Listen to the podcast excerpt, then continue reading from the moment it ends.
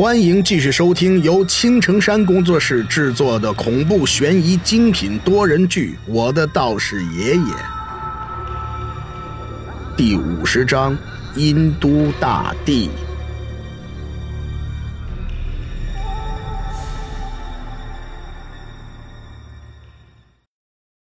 按照那鬼魂的指引，我和马三来到了这个大厦的前面。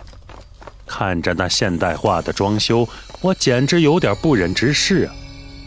尤其是大门上面挂着的四个大字“阴间集团”，这是要搞上市的节奏吗？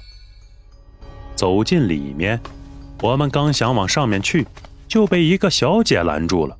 不，准确的说。是一个女鬼，打扮的跟一个迎宾小姐一个德行，只不过脸上那装束，我看着有点不得劲儿，总感觉哪里不对劲儿。经过仔细的观察，我才发现，这个女鬼哪里是什么迎宾小姐，分明就是阳间人们烧下来的那些纸人嘛！你好。请问你们两位是要到哪里去？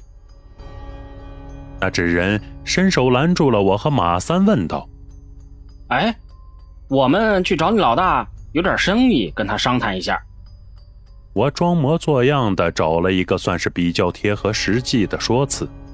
果然，那纸人听到我们是找他的老大，也就是阴都大帝的时候，态度立马就是一百八十度的大转变。原来是找老大呀！你们跟我来吧，他在十八楼。我对马三眨了眨眼睛，心想：看到没有，关键时刻还是我比较靠谱吧。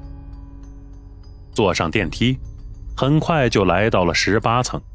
当电梯打开的那一瞬间，我眼睛都差点闪瞎了。这个阴都大帝！还真不是一般的奢华呀！你看那地毯，还有那跟皇宫一般的装修，到底是老大就是霸气。你们二位在这里稍等片刻，我去叫我们老大。那纸人吩咐我们坐在沙发上等一会儿，自己就退了出去。我说三哥，你看到没有？这里的人啊，不不是鬼。还算是客气啊，为什么刚才那黑白无常还有那阴差这么难对付呢？我坐在沙发上，小声的问着马三儿：“你难道没听说过一句话吗？阎王好骗，小鬼难缠呐！这些犊子玩意儿都是没有人性的，但是这些阎王什么的都是神仙一般的存在，当然是有情理可讲的。等会儿你看我的眼色行事，记住了啊，千万别动手。”不动手，一切都好说，千万不能冲动啊！马三板着脸交代了一番，我心里一寻思，也是，这里是人家的地盘不要说我们两个了，就算是我爷爷加上刘丽丽都来了，那也不够人家塞牙缝的呀。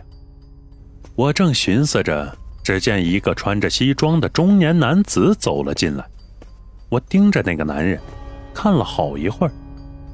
这个男人穿着一身西装，长得倒是很清秀，看着年纪差不多有三十多岁，想必这位就是传说中的阴都大帝了。想不到这么年轻，不过想想也是，这些神仙什么的，哪个没有几万岁呀？要是都是老头子，那就有点滑稽可笑了。想着满屋子的白胡子老头，我就忍不住的想笑。就在我胡思乱想的时候，银都大帝就已经在我们的面前坐了下来。你们二位不是鬼魂，为何到这里来？他看着我和马三，皱了皱眉头，问道：“哦，是是这样，阴都大帝啊，我们来是找一个朋友的魂魄的，他阳寿未尽，但是却被黑白无常。”带到了阴间，所以想跟您说一说。我连忙起身说道：“别激动，坐下说。”看到我胡来一下就站了起来，银都大帝挥了挥手，示意我坐下。在下是茅山正宗弟子马三，今日前来打扰，实在是有难言之隐呐，还请大帝让黑白无常把刚才拘押的魂魄带过来。马三起身拱手说道：“放肆！茅山的人，在我的眼里就是个屁。你们残害了我那么多小弟，现在还有脸跟我要人？”殷都大帝一听到是茅山的人，立刻就不淡定了，浑身的阴气如同刀子一般，轰的一下就向我和马三笼罩了过来。背部乾坤，开！察觉到不妙，我赶紧打开了乾坤袋。不是我想动手，而是那浓郁到实质的阴气，我实在是抵挡不住啊！小子，你……银都大帝看到我打开了背部乾坤，脸色立马就变了。你认不认识一个叫李弘阳的人？就在我打算是不是要跟他干一架的时候，殷都大帝突然皱着眉头问了这么一句。旁边的马三一听到这句话，立马就伸手拉了拉我，示意我不要激动。不瞒您说，李弘阳是我的师傅。看到殷都大帝似乎并没有打算为难我们，尤其是他提到了我师傅，我想事情说不定还是有所缓和的。于是我就收了乾坤，坐下来，老老实实的回答：“是你师傅。”殷都大帝听我说完，就起身踱着步子，似乎是想到了什么事情。就这么过了差不多十多分钟，我和马三都焦急的很。再这么下去，黄雅丽的魂魄要是被黑白无常带去十八层地狱，就不好办了。